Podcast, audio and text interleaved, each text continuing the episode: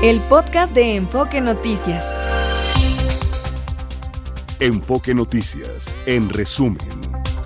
Pues estamos viendo y lo iremos haciendo em, con diversos analistas, académicos, constitucionalistas, etcétera, el tema de las propuestas del presidente López Obrador, las presentadas ayer. Eh, conversé aquí ya con el maestro Marco Antonio Baños, él es académico y fue consejero del INE.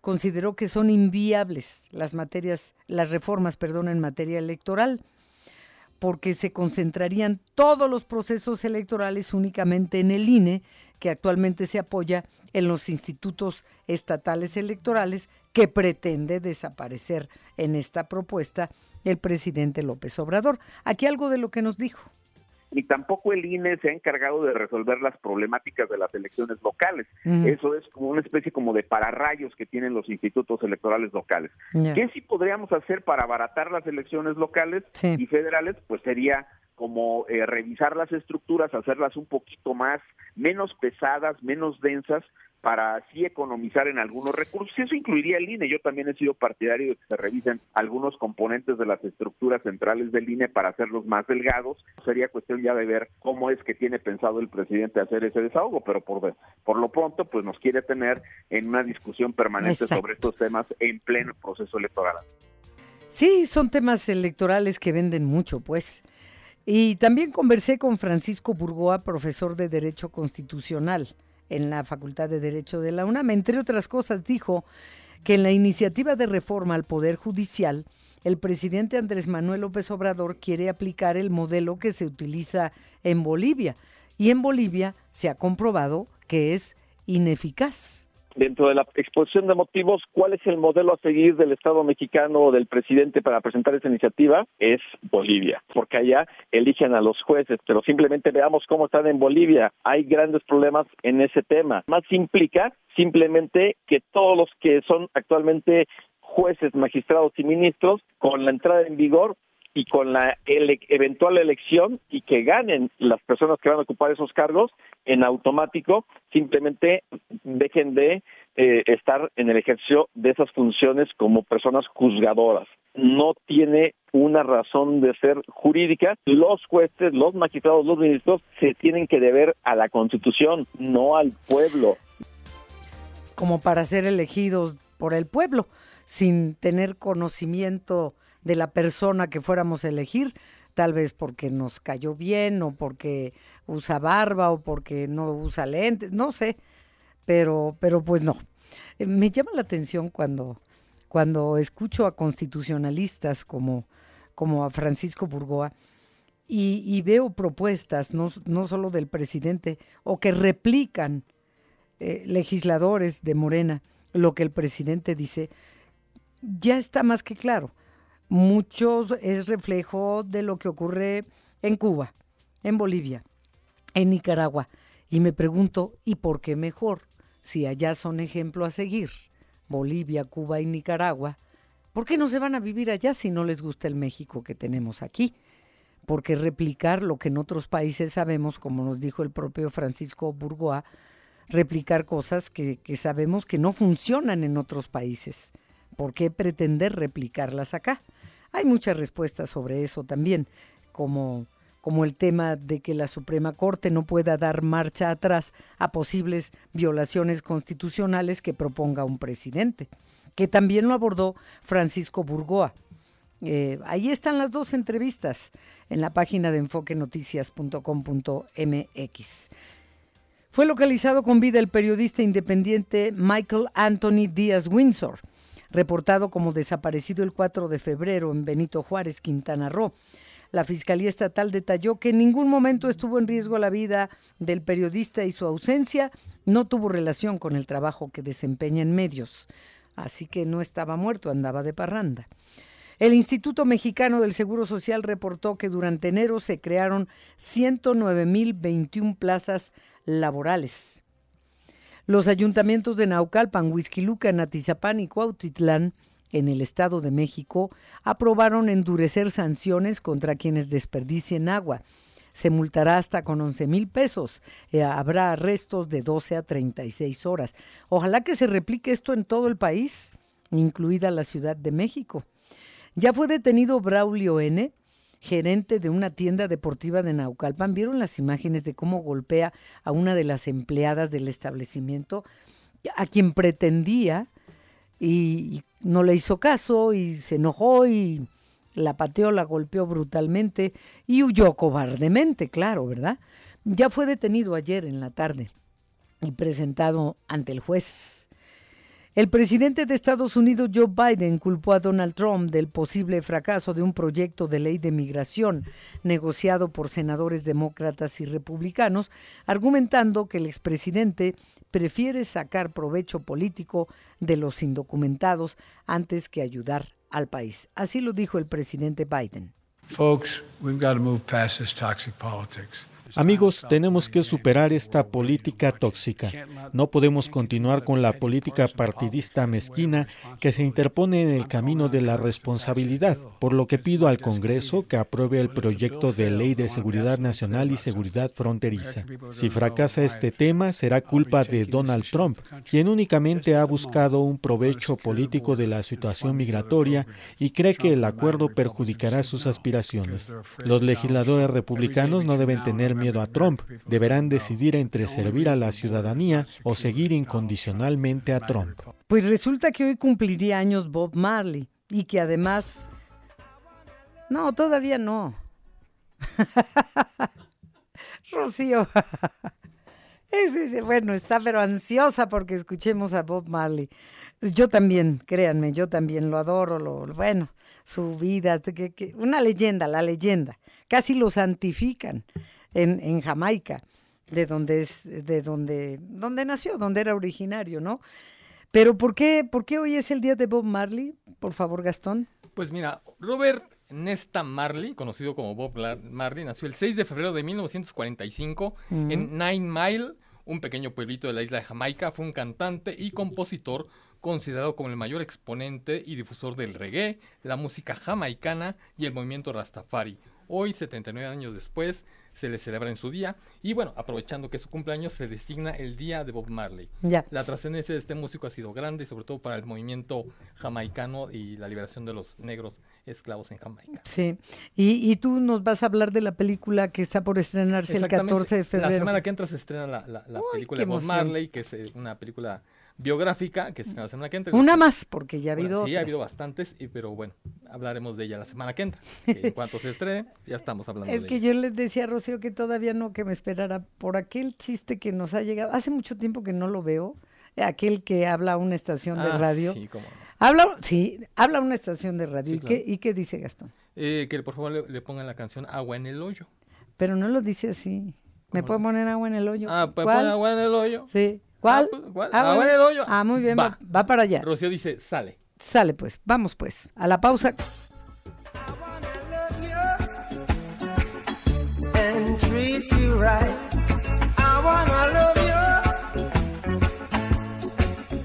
Every day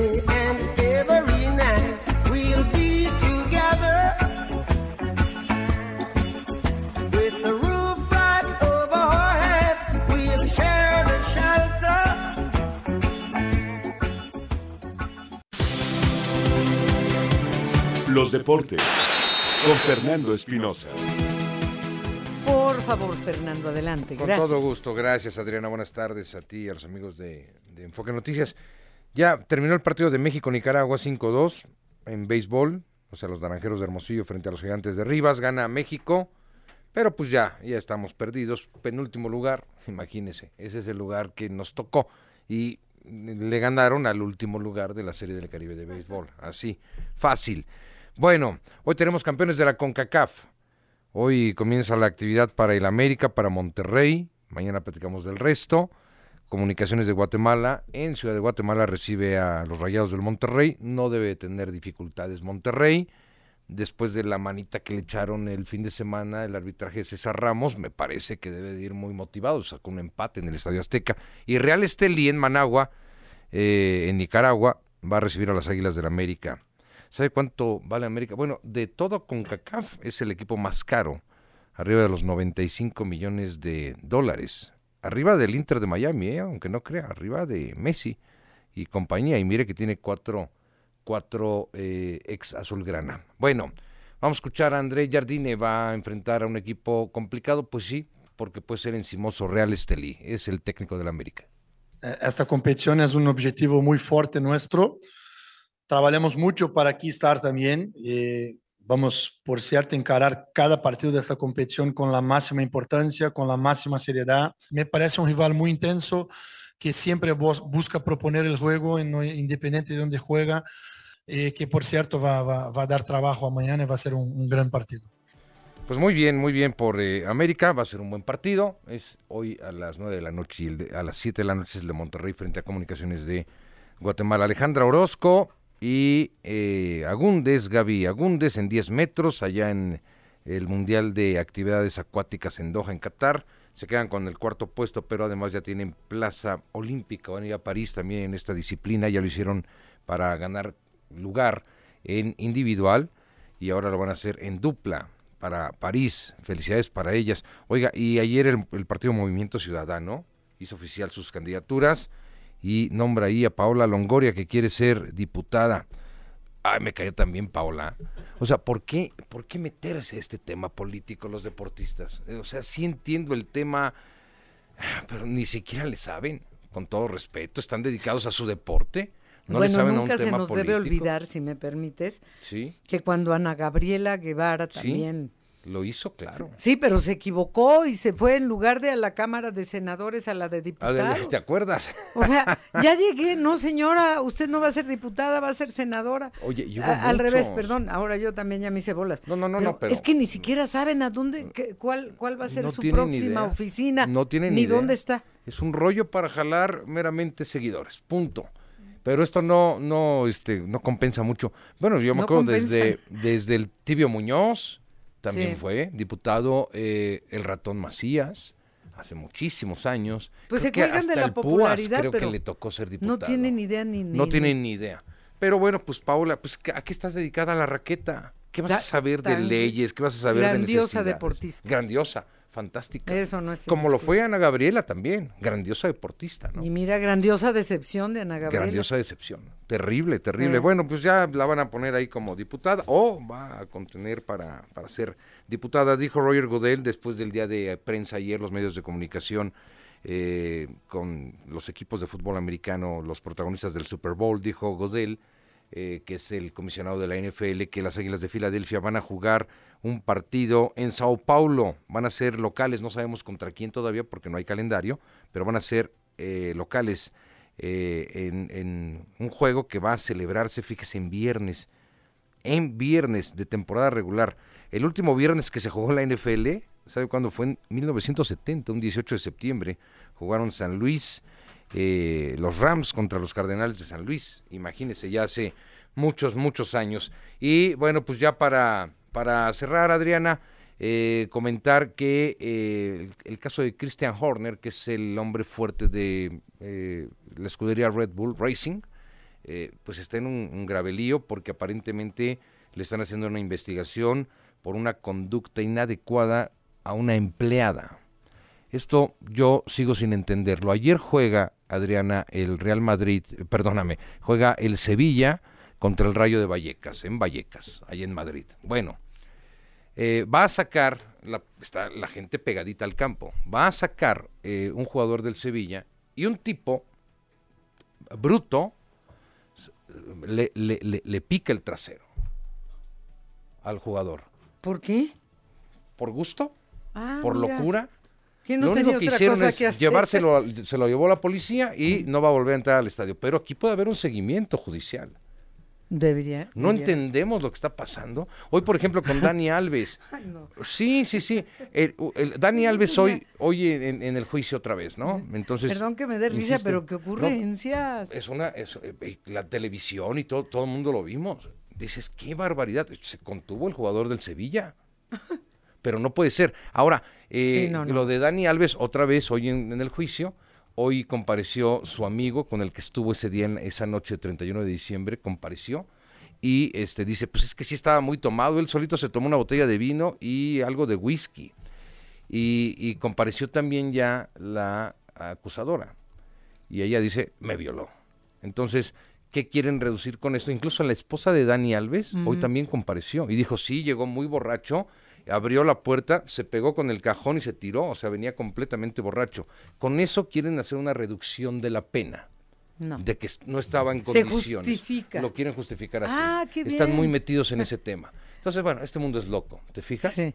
¿Te fijas? Y también... Por eso eh, estamos como estamos. Y Jennifer Hermoso ha publicado hoy unas, unos twitters donde le, le dicen cosas que no te puedo decir, brutales. Entonces, este mundo está loco, de verdad, ni con toda eh, la observación que tenemos constante con cámaras y demás, este se entiende la gente, ¿no? Sí, la gente está muy loca. Está muy loca. Y el de Sevilla ayer peor. Adiós. No, no, no. No, eso es terrible. es que no lo vi, pero pero qué ocurrencia, por Dios. Sí, terrible, terrible. Sí, terrible, la verdad. grosero, gracias, Adriana. muy grosero y muy, cochino. Muy cochino. Muy cochino. Muy cochino. Bueno, este, gracias, Fernando. pues, pues, es lo que pasa en deportes. La gente está muy loca, yo. Hasta mañana. Hasta mañana, gracias. Oigan, pues Xochitl Galvez eh, coincide con la mayoría de los mexicanos. Y, pues estas reformas son un distractor del presidente López Obrador. Recuerden todo lo que ha pesado en su contra en días recientes. Me faltaba esta que mencionó Isochil de las acusaciones de financiamiento ilegal en su campaña del 2006 que saca a relucir de nuevo la imagen del presidente regresándose para, para saludar a la mamá del Chapo. Eh, y otras cosas que, que vimos que surgieron la semana pasada y antes pasada, pues sí, nos distrae completamente y le hace campaña a, Claudia Sheinbaum, claro. A ver, Gerardo Cedillo, vamos contigo a esto, por favor. Hola Adriana, ¿cómo te va? Buenas tardes a ti y al auditorio. Efectivamente, hoy Xochil Gálvez cerró su gira de trabajo por Estados Unidos, se reunió con Luis Almagro, el secretario general de la Organización de Estados Americanos, la OEA, y bueno, pues la virtual candidata presidencial del PAN, PRI y PRD criticó la avalancha de reformas constitucionales del presidente López Obrador para evitar el tema del posible financiamiento ilegal en su campaña en 2006. En un mensaje que subió a sus redes sociales, insistió en que el jefe del Ejecutivo debe limpiar su nombre y el de México, porque esa duda representa, dice, una vergüenza para todas y todos los mexicanos, y esa duda es una sombra para su honestidad personal y la de su gobierno. Aquí lo que dijo Xochitl Gálvez. Por favor, no busque distraer la conversación con su avalancha de reformas constitucionales que quieren destruir los contrapesos democráticos. Un tema tan grave no se va a resolver con una cortina de humo de cambios legislativos. Los partidos de oposición en el Congreso van a presentar un exhorto para que usted presente una demanda por difamación en los tribunales de Estados Unidos. Aproveche el exhorto de los legisladores, limpie su nombre y el nombre de México. Pues es lo que dice Xochil Gálvez, insisto, en el colofón ya de esta gira que tuvo por los Estados Unidos, una gira que, bueno, pues también ha sido polémica, Adriana, porque, bueno, pues eh, eh un grupo de unas 10 personas salió allá a increparla, eh, eh, hubo quien dijo, el caso específico de Marco Cortés, el presidente del PAN, de Kenia López Rabadán, su jefa de la oficina de la campaña, que, bueno, pues se trató de gente mandada precisamente por Morena para pues enturbiar digamos la estadía de Xochitl Galvez en Estados Unidos y bueno pues insisten eh, en el Partido Acción Nacional también en que pues desde luego esta esta situación que está presentando el presidente como reformas a 20 digamos 20 reformas a la Constitución pues son efectivamente solo es una cortina de humo dijo hoy Marco Cortés que eran pues pan y circo realmente, Morena, pan y circo y bueno pues efectivamente eso es lo que se plantea Adriana eh, en el Partido Acción Nacional y en la campaña de Xochil Gálvez en torno a este paquete de iniciativas del presidente López Obrador. El reporte que te tengo. Adriana. Sí, Gerardo Cedillo, gracias y buenas tardes. Buenas tardes. Y del otro lado, Natalia Estrada con Claudia Sheinbaum, te escuchamos, por favor. Gracias, Adriana. Un saludo para ti y el auditorio de Enfoque de Noticias. La candidata presidencial por Morena, el PT y el Verde Ecologista, Claudia Sheinbaum, reprobó que su oponente Xochitl Gálvez pidiera a Estados Unidos estar atentos a las elecciones del próximo 2 de julio y advirtió estar en contra del intervencionismo. En conferencia de prensa sostuvo que la oposición sí busca el regreso del autoritarismo en el país, al tiempo que adelantó incluirá en su proyecto las reformas presentadas por el presidente López Obrador en el arranque de su campaña que será el 1 de marzo en el Zócalo. Escuchemos. Bueno, a ver, ellos están pidiendo fuera lo que no pueden conseguir adentro. Lo que ellos tienen que hacer, pues es presentar una propuesta que atraiga a la gran mayoría del pueblo de México. Pero no lo pueden hacer porque ellos tienen en la mira el regreso al pasado, el regreso al neoliberalismo, el regreso al autoritarismo, el regreso a la representación de unos cuantos en el gobierno de México. Eh, por eso van afuera. Entonces, nosotros lo que hacemos pues es seguir recorriendo el territorio y seguir trabajando para fortalecer esta propuesta y otras propuestas y por esto esta convocatoria muy amplia el primero de marzo, inicio de la campaña al Zócalo de la Ciudad de México. La exmandataria capitalina sostuvo que es la cuarta transformación del movimiento que ha privilegiado la defensa de la democracia participativa y electoral. Escuchemos. Entonces es muy sintomático que haya ocurrido esto este llamado que está haciendo. Y aprovecho también porque hay esta narrativa de que viene el autoritarismo, de que eh, ya vino un expresidente a decirlo. Eh, al revés, nosotros hemos sido siempre los que hemos defendido la democracia, la democracia participativa, la democracia electoral. Somos lo que luchamos eh, muchas veces contra los fraudes electorales y lo que queremos ahora es todavía fortalecer más la democracia en México, con las reformas que se están planteando. Sobre la reunión que podría sostener Xochitl Gálvez con Luis Almagro, secretario de la OEA, Sheinbaum descartó la intervención de organismos internacionales en el próximo proceso electoral. No obstante, recordó que la legislación electoral pues permite la presencia de observadores de otras naciones. Adriana, la información que les tengo. Oye, una cosa, Natalia, a ver, sí, sí están permitidos como observadores organismos internacionales, pero lo que no me queda claro es, Claudia Sheinbaum, Morena, ¿no quieren observadores internacionales para el 2 de junio? No, de hecho ella comentó, Adriana, que está a favor de que vengan los observadores a nivel internacional, claro. pero pues ella no está de acuerdo en que se esté pidiendo pues que se intervenga de forma más, eh, digamos... Ya, se nos cortó, perdón. Sí, sí, esto no, no sería tampoco la primera vez que se pide a organismos internacionales su presencia como observadores precisamente, no para tomar decisiones, ¿verdad? Pero bueno, este, pues ya escuchamos lo que hoy ha dicho Xochitl, lo que ha dicho Claudia Sheinbaum, y, tenemos eh, información para actualizar la muerte del expresidente Sebastián Piñera en un accidente de helicóptero, eh, helicóptero de su propiedad. Acababa de despegar y al parecer, al parecer el mal tiempo provocó que cayera en el agua en un lago que se llama Ranco, al sur del país. Se ha decretado duelo nacional. El gobierno de Chile lo decreta por, por el fallecimiento del expresidente Sebastián Piñera. No está claro, les digo, si fue el mal tiempo el que provocó que se cayera. Primero se hablaba de que eran cuatro tripulantes y que habían fallecido todos. Pero resulta que no, que tres tripulantes lograron sobrevivir, menos el expresidente Piñera, de 74 años, que recibirá un funeral de Estado, que fue presidente de Chile en los periodos 2010-2014 y 2018-2022. Descanse en paz, las investigaciones están en curso. Las finanzas con Martín Carmona.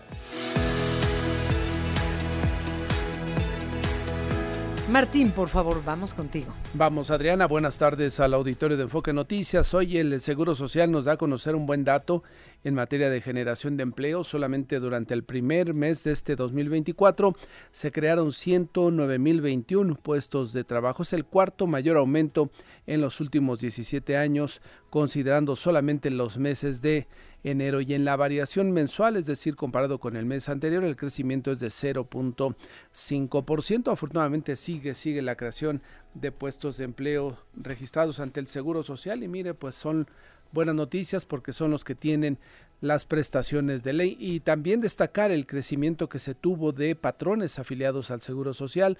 Al cierre del mes de enero pasado se tienen registrados ante el instituto 1.070.511 patrones, que en su comparación anual representa una tasa del 0.7%. Así es que sigue también afiliándose más empresas ante el Seguro Social.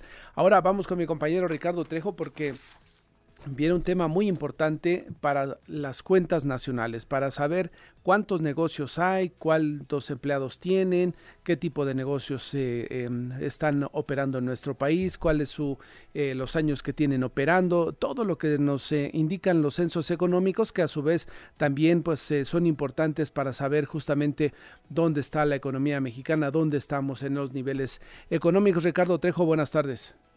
Así es, Martín, auditorio de Enfoque Noticias, buenas tardes. Inició el levantamiento de información de los censos económicos 2024 que se realizarán del 6 de febrero y hasta el 31 de agosto del presente año. Los censos económicos, que se remontan a 1930, tendrán su vigésima edición, donde 32 mil entrevistadores recorrerán 25 mil localidades. Al respecto, la presidenta del INEGI, Graciela Márquez, dijo que se estima obtener información de 6.6 millones de unidades productivas y con ello contar con datos para el diseño de política pública. Este censo económico, dijo, permitirá también tener una fotografía a raíz de la pandemia de COVID-19 y cómo se utiliza el comercio electrónico. Escuchemos. A partir de hoy, el personal del INEGI recorrerá las calles de cerca de 25 mil localidades para recoger las respuestas de las dueñas, dueños o personas encargadas de fábricas, talleres, comercios, locales y expendios. De un recorrido exhaustivo, estimamos obtener la información de más de 6 millones de unidades productivas que abarcan desde el pequeño taller o expendio del vecindario hasta los grandes almacenes, parques industriales y centros financieros. En cuanto a la seguridad de quienes se encargarán de aplicar los cuestionarios, dijo que se cuenta con protocolos para salvaguardar la integridad de los entrevistadores. Aseguró que hay una serie de protocolos y también la autoridad del INEGI está en comunicación con las autoridades estatales y locales. Escuchemos. La parte más importante de estos protocolos es que ningún dato y lo repito, ningún dato eh, vale más que la integridad física de nuestros colaboradores. Entonces, nosotros estamos en campo, sabemos la situación de campo y además no estamos un día, estamos de febrero, agosto. Podemos regresar en caso de que haya un desastre natural, en caso que haya un bloqueo, en caso de que no podamos acceder, podemos regresar en otro momento. Entonces, sí tenemos protocolos muy claros, eh, los tenemos muy bien identificados. De tal forma, el personal del INEGI que visitará los negocios se identificará con una credencial oficial, chaleco, mochila y con gorra con el logotipo del instituto. Las y los informantes podrán verificar la identidad de quien realice la entrevista tanto en el portal del INEGI como en el centro de atención telefónica. Uno de los primeros en ser censado este martes fue un restaurante ubicado en la colonia San Juan Mixcuac, en la Ciudad de México. En este establecimiento de venta de mariscos, la titular del INEGI, Graciela Márquez, colocó la etiqueta de censado para marcar precisamente este arranque de la edición 2024. Martín, por el momento del reporte para el auditorio de Enfoque Noticias. Gracias, eh, Ricardo. Importante lo que señalas, tener bien claro e identificar a los visitantes y encuestadores del INEGI para otorgarles toda la información. Cualquier duda que se tenga de inmediato, pues ponerse en contacto con las autoridades para confirmar que es una persona realmente acreditada por el INEGI. Así es, se puede consultar en el portal del INEGI que es www.inegi.org.mx o al centro de atención telefónica que es el 800 111 46 34, Martín. Correcto, Ricardo, gracias. Buenas tardes. Buenas tardes. Antes de despedirme, acaba de llegar justamente un comunicado del Consejo Coordinador Empresarial. Dice el comunicado del CCE que no es momento para discutir las profundas reformas constitucionales, dado el proceso electoral que está viviendo el país. Hace una narrativa de lo que presentó el Ejecutivo Federal, las 20 iniciativas, y el comunicado dice que en el contexto polarizado y los tiempos electorales que vivimos será difícil conseguir el ambiente de reflexión serena e imparcial para analizarlas y discutirlas al interior del CC. Revisaremos detenidamente el contenido de las iniciativas y al hacerlo argumentaremos a favor de la división de poderes. Es lo que dice el comunicado que recién sale Adriana para comentar el tema de las reformas electorales. Dice el CCE que no es momento para atender estos temas. Por supuesto que no, todos lo sabemos. Pero también sabemos por qué en este momento. Trae un trasfondo electoral muy amplio. Totalmente, pero lo importante es que es, el Consejo Coordinador. Sí, el Consejo Coordinador. El Consejo Coordinador Empresarial. Hay otras cosas de qué ocuparse.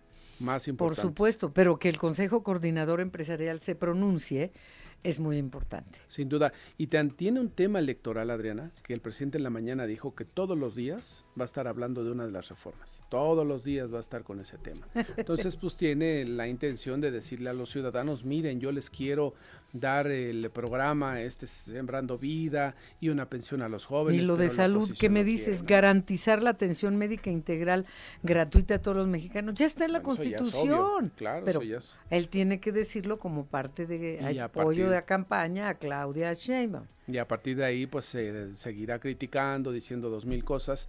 Pero ojalá que el auditorio, en, la gente que nos escucha, es muy consciente, muy inteligente y sabrá diferenciar entre lo que es una propuesta seria y lo que es un asunto meramente electoral. Todo, 20 puntos meramente electorales. Ya exactamente. Y algunos ya en la Constitución y bien hechos, no como aquí los ha presentado el día de ayer. O sea, hechos por constitucionalistas, porque aquí no sé quién, quién ni, Ni datos, ni no, no, ni formas de, ni no, no. En fin. Bueno, pues muchas gracias, Martín Carmona. Te escuchamos mañana a las 6 de la mañana. Acá estaremos, Adriana. Gracias y buenas tardes. Buenas tardes, gracias. Eh, ¿Qué más nos va diciendo nuestro amadísimo auditorio, por favor? Adriana, Juliana Salazar nos preguntaba si iba a haber boletos para la película de Bob Marley. Infortunadamente le tuvimos que responder que no. No. Y nos ha respondido que muchas gracias. Qué hermosa, pero no. Sí, no. No, no, no. Eh, Rocío eh, nos tiene los viernes boletos para teatro, para conciertos, etcétera. Pero, este, pero, y tú todos los jueves, eh, tu sección de cine, etcétera. Recomendamos para que vayan al cine, vayan Exactamente. Pero no regalas boletos. No, no. No, no. se, no se ha dado. Oye, ¿todavía sigue eso de que los miércoles dos por uno? No sé si exactamente dos por uno, pero sí, en efecto, hay cadenas de distribución que martes y miércoles dan precios más bajos. Ah, bueno. Realmente desde el miércoles sí, no sé si el dos por uno, pero sí es más bajo el precio. Si promedio cuesta 90 pesos, te lo darán en 70, 65. Qué caro. Eh, sí, ¿te parece? Ya no bueno, no sé, pues, ya no estamos hablando de sala VIP. No, no, no, es sala normal de... Sí, que donde, como vas llegando, vas viendo dónde te Exactamente, no ya las premium, VIP o todas estas salas son bastante más caras. Pero bueno, cada quien eh, disfrutará de su, su, película. Lo que importa es la película. Eso, fíjate que sí. La película sí. Sí, pues muchas gracias, Gastón. Ahora hacemos una pausa, 2.36, ya llegó Olga Cano.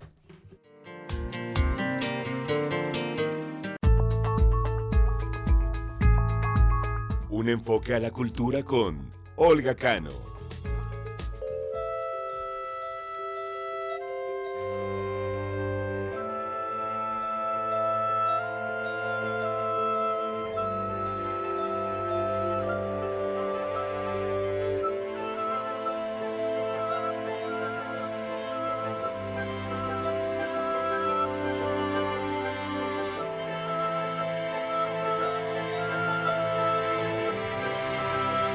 Hermosa música, querida Olga Cano. ¿Por qué? ya era cuestión de relajarse un ratito, ¿verdad? Hombre. Sí, sí, sí. Bueno, esta delicia es una delicia gourmet musical. Resulta que ganó el premio a la mejor grabación de música de raíces regionales en el Grammy que acaba de pasar. No me digas. El día de ayer. Y fíjate que es la orquesta eh, la Lausana Philharmonic Orchestra de eh, la Orquesta Filarmónica de Lausana, pero dirigida por la batuta de Carlos Miguel Prieto.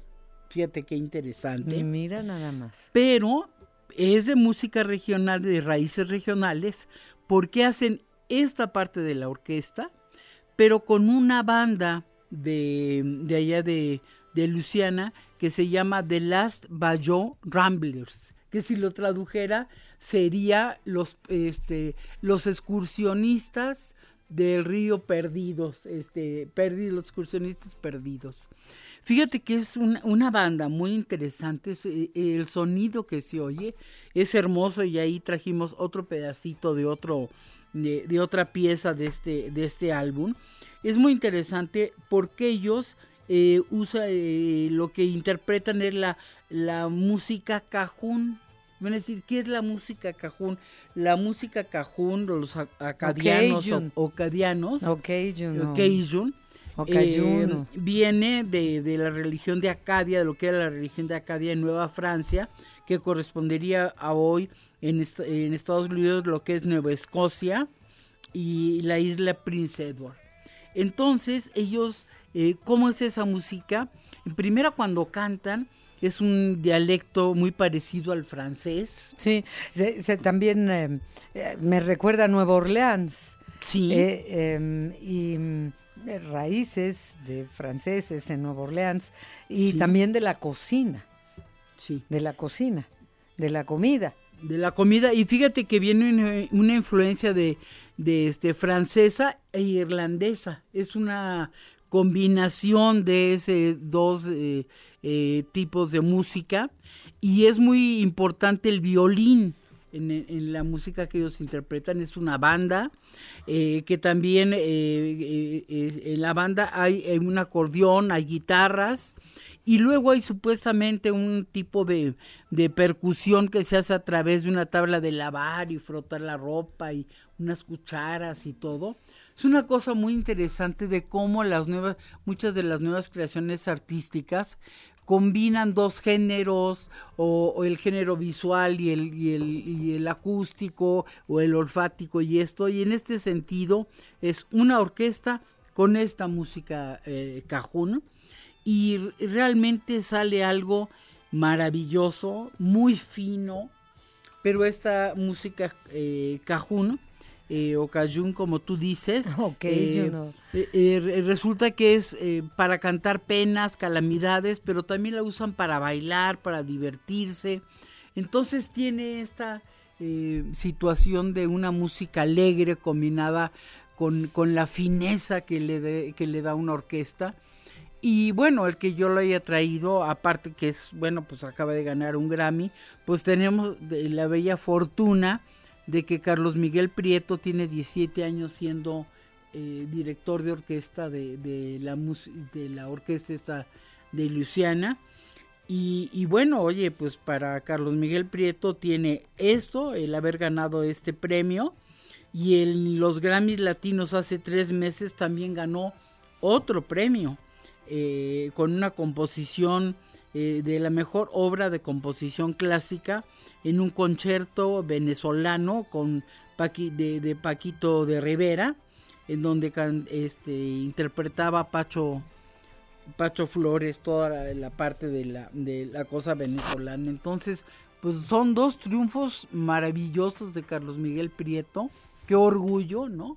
Que tengamos un director de esa, pues de, de ese talento y que, y que conjugue con orquestas que realmente, pues, con toda esa visión de, de agradar, de hacer cosas diferentes, creativas, y que sientan la música y que combinen diferentes ritmos, ¿no? Sí. Eh, sí, que hacen cosas muy interesantes. Pero qué interesante que cuando nos enfocamos en los Grammys, qué bueno que tú nos traes esto el día de hoy, nos enfocamos en los Grammys y pues claro, los populares y la música pop sobre todo, pero también hay Grammys para, para, este, para música sinfónica. Y que Carlos Miguel Prieto, un mexicano, eh, haya dirigido a esta, a esta orquesta. Y hayan ganado un Grammy por este trabajo con la orquesta eh, Filarmónica de, de Luisiana, Luisiana, sí. este, pues es, es de destacar. Estamos hablando de un mexicano que va más allá que este chico rapero, ¿cómo se llama? Eh, ¿Cómo se llama Gastón? El, mi paisano, este, el niño. Peso pluma, pues. Peso pluma, peso pluma. sí, que, sí. O sea, sí, que bueno, eh, es un chico joven, muy criticado por el tipo de letras, por todo, por todo. Bueno, no lo querían en Viña del Mar, en el Festival de, Música de Viña del Mar. Eh, ah, hubo una polémica en el Congreso chileno por, la apología que hace al narco y, eh, a otras cosas que, que, que, descalifican en algunas partes del mundo y que aquí en México también, pero de todas maneras aquí se hace y se dice lo que se quiere en ese sentido, ¿no? Pero qué bueno que, que destacas más allá que peso pluma ahí hubiera estado presente, que también hay otro México, que hay otra música, que hay otros talentos. Sí, no solo los populares de millones de seguidores en las redes. Y que la música mexicana, como lo vemos entre los cantantes de ópera y, tantas gentes, compositores y todo, están teniendo, como yo digo, en, en las ligas mayores están jugando, ¿no? Y, luego este combinar ritmos populares, tradicionales de regiones con orquestas, salen unos arreglos, unas cosas maravillosas, ¿no? Muy creativas. Y además parte de ello, eh, eh, algo nos comentaba este Iván que, vino la, otra vez, Iván López Reynoso, que también es llegar a nuevos públicos, a grupo, a públicos jóvenes, que sientan más cercana esa música clásica que a ellos la ven muy lejana, empezar a, como esos ganchos para atraer ese público. Pues yo creo, eh, los invito por favor a oír esto porque es una delicia. Tienen unas piezas. ¿Cómo se llama el disco? Eh, eh, el disco se llama Live, así se llama, dos puntos, Orfeom en, en inglés. Theater Nola, porque fue una, una, una función que dieron especialmente y la grabaron. Entonces se llama mm. Live de, en vivo. Eh, ya, nos quedó. Theater Nola. Gracias, querida Olga. Pues gracias por esta recomendación musical tan interesante, ganadora de un premio Grammy dirigida por el maestro Carlos mexicano, Carlos Miguel Prieto. Y lo felicitamos. Dos Grammys, dos Grammys, dos Grammys. Sí, lo felicitamos. Por supuesto, lo felicitamos y nos felicitamos. Grandemente. Gracias, Olga. Sí, y hasta ¿eh? la próxima semana. A la próxima semana, otra alternativa. Por favor. Sí.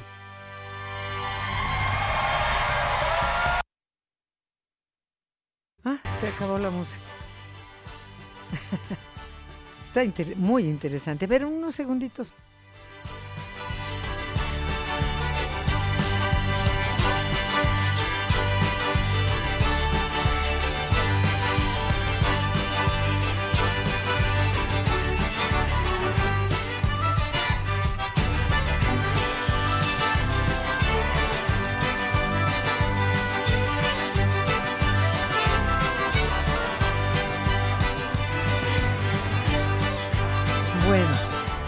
Interesante. Jorge Sánchez, vamos contigo. ¿Qué determinó la Suprema Corte sobre el caso Pegasus? Te escuchamos. Gracias, Adrián, auditorio de Enfoque Noticias. Muy buenas tardes. Por mayoría de votos, los ministros de la Suprema Corte de Justicia de la Nación desacreditaron la controversia constitucional que interpuso la Consejería Jurídica de la Presidencia de la República para que se considere de seguridad nacional la información producida por la Unidad de Inteligencia Financiera de la Secretaría de Hacienda en el caso Pegasus. Durante la sesión del Pleno, con nueve votos a favor y dos en contra de las ministras Loreta Ortiz y Lania Batres Guadarrama, se determinó que el interés público de la información está por encima del argumento de seguridad nacional. El ministro Juan Luis González Alcántara argumentó que la autoridad recurrente no demostró que la divulgación de la información solicitada represente un riesgo a la seguridad nacional. Vamos a escuchar. Debemos ponderar si el riesgo de perjuicio a la seguridad nacional que supone la divulgación supera el interés público general de su publicación. En este caso, me parece evidente que el interés público resulta mayor. Más aún, tal como lo desarrolla el proyecto, la autoridad recurrente no demostró que la divulgación de la información solicitada represente un riesgo real, un riesgo demostrable, un riesgo identificable del perjuicio significativo a la seguridad nacional, lo que constituye el primer requisito de la prueba de daño que debe superarse con la reserva de la información. Esta forma, Adrián Auditorio de Enfoque Noticias, el Pleno de la Corte determina que son infundados los recursos de revisión en materia de seguridad nacional previstos en la Ley General de Transparencia y Acceso a la Información Pública, promovidos por la Consejería Jurídica del Ejecutivo Federal en contra de las resoluciones del 10 y 17 de noviembre del 2021 emitidas por el Instituto Nacional de Transparencia, Acceso a la Información y Protección de Datos Personales, el INAI. Así que tienen que entregar la información para que la ciudadanía esté, esté enterada. Es el reporte que les tengo. Muchísimas gracias, Jorge Sánchez, y buenas tardes. Buenas tardes. Buenas tardes. Vamos a Jalisco con Paola Castillo porque hay un enfrentamiento en un poblado del, de Puerto Vallarta. Te escuchamos, Paola. Buenas tardes. ¿Qué está pasando?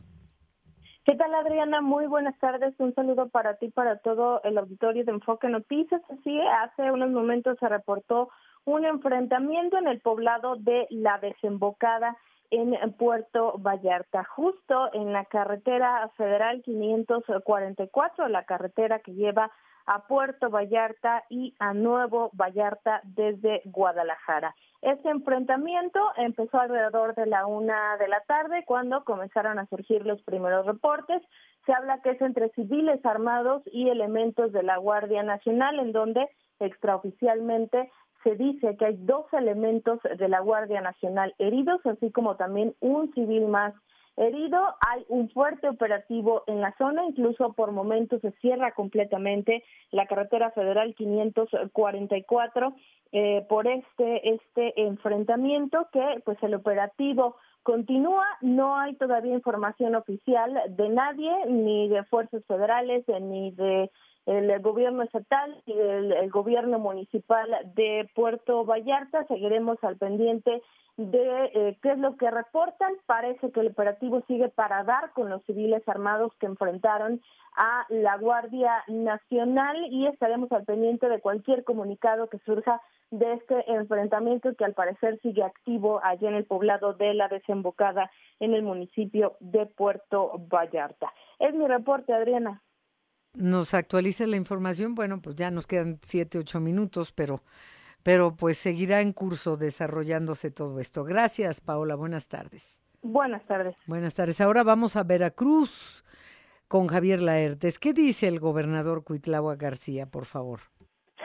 Buenas tardes, Elena. Buenas tardes. Todo de Veracruz para Enfoque Noticias. Los saludo y les informo que, de acuerdo al gobernador Cuitlagua García, un juez federal avaló la aprehensión de la jueza Angélica N., aquella que recordarás eh, fue aprendida allá en la Ciudad de México y trasladada aquí a Veracruz por haber eh, dejado en libertad a un presunto delincuente. Bueno, pues eh, destacó que un juez federal avaló la acción de la Fiscalía General del Estado y bueno, esto eh, viene porque hace eh, unas horas, de, eh, bueno, unas horas, la, la ex jueza Angélica N., bueno, pues en conferencia de prensa dio a conocer que fue citada nuevamente eh, por la Fiscalía a los juzgados de Pacho Viejo. Sin embargo, ya dice que teme ser nuevamente aprendiz. ¿Y esto por qué, Adriana Auditorio? Porque la juez, ex jueza ahora eh, fue presentada como pues, candidata al Senado de la República por Movimiento Ciudadano, este partido que encabeza el líder Moralante Delgado Ranauro, veracruzano, por cierto. En ese entendido, bueno, el gobernador dejó en claro que no hay ningún tipo de persecución política, que desde el pasado 6 de septiembre del año pasado eh, se dio a conocer esta información de, un juez federal, bueno, pues eh, legalizó de alguna manera la, la, acción que llevó a cabo la Fiscalía y en este caso antes eh, dijo de que la jueza piense en una candidatura tiene que resolver su situación legal. Dejó en claro que no hay ningún tipo de persecución y adelantó que eh, se va a proceder conforme lo marque la ley y él no tiene ninguna injerencia. Dijo que es más él ha tenido muchos diferendos con los jueces federales y en este caso fue un juez federal el que dio esta, este aval, por lo que no tiene ningún eh, tipo de relación con ello. Y lo que sí lamentó es que un movimiento ciudadano pues eh, prácticamente eh, se dedique a pues postular a presuntos delincuentes, así lo dijo el gobernador, en relación a José Manuel del Río Virgen, José Manuel L., quien pues fue prendido y puesto en libertad, dijo que este zona fue absuelto, solamente se le cambió su, su, este, medida cautelar, sin embargo el proceso sigue abierto. Entonces, aquí la relación entre José Manuel del Río y la ex jueza es que uno es, este, los dos van en la fórmula al Senado de la República Movimiento Ciudadano, Adriana, y ahorita es el tema que están hablando de persecución de esta situación, presidente, no porque la resolución del juez salió desde el año pasado, mucho antes que eh, estuviera o iniciar este proceso electoral. Así las cosas de Veracruz en el tema de la ex jueza Angélica M. Pues muchas gracias, Javier Laertes, y buenas tardes. Buenas tardes. Buenas tardes. Oye, ¿qué decías que nos estamos convirtiendo en qué y por qué? Pues los celestinas de la noticia. no, finalmente Juliana Salazar nos había eh, preguntado si íbamos a regalar boletos para la película de Bob Marley. Le dijimos que pues no. Pero, eh, Juliana, Carlos eh, López Díaz te está invitando. Entonces, bueno, Carlos ha invitado a Juliana Salazar al cine, platícanos cómo les va. A ver, Juliana, si, si aceptas. Claro, si Juliana está disponible o quiere estar disponible. sí, sí, claro, pero mm, supongo que Carlos está bromeando, pero, pero me, me gustó la broma. el detalle de, de, invitarlo. No, no, me sí, me gustó eso, pero, pero que tú dijeras que somos los celestinos de la Los celestinos de las noticias. en nuestra sección parejitas, Carlos López. Invita al cine. A Juliana Salazar. Bueno, este, pues ya nos vamos, te despides, por favor. Sí, Adriana, queremos agradecer mucho, mucho a quienes han estado interactuando con nosotros. A Gabo, a Miguel Ángel Ángeles, Isabel T. Herrera, a Ildiux, a Silencioso Político, César Vasconcelos, Eva Soriano, Andy Brownie, Tere Bautista, Tania Valencia, Jorge Martínez, 60 Carrillo, JP, Betty Romero, Juliana Salazar, Torresín, Paz, Serapio John, José Alvarado, Carlos López Díaz y Pablo Aldret. Muchas gracias. Pasen una excelente tarde, buen provecho para todos en esta tarde soleada. Yo soy Adriana Pérez Cañedo. Muchas gracias. Buenas tardes. Mañana a la una en punto.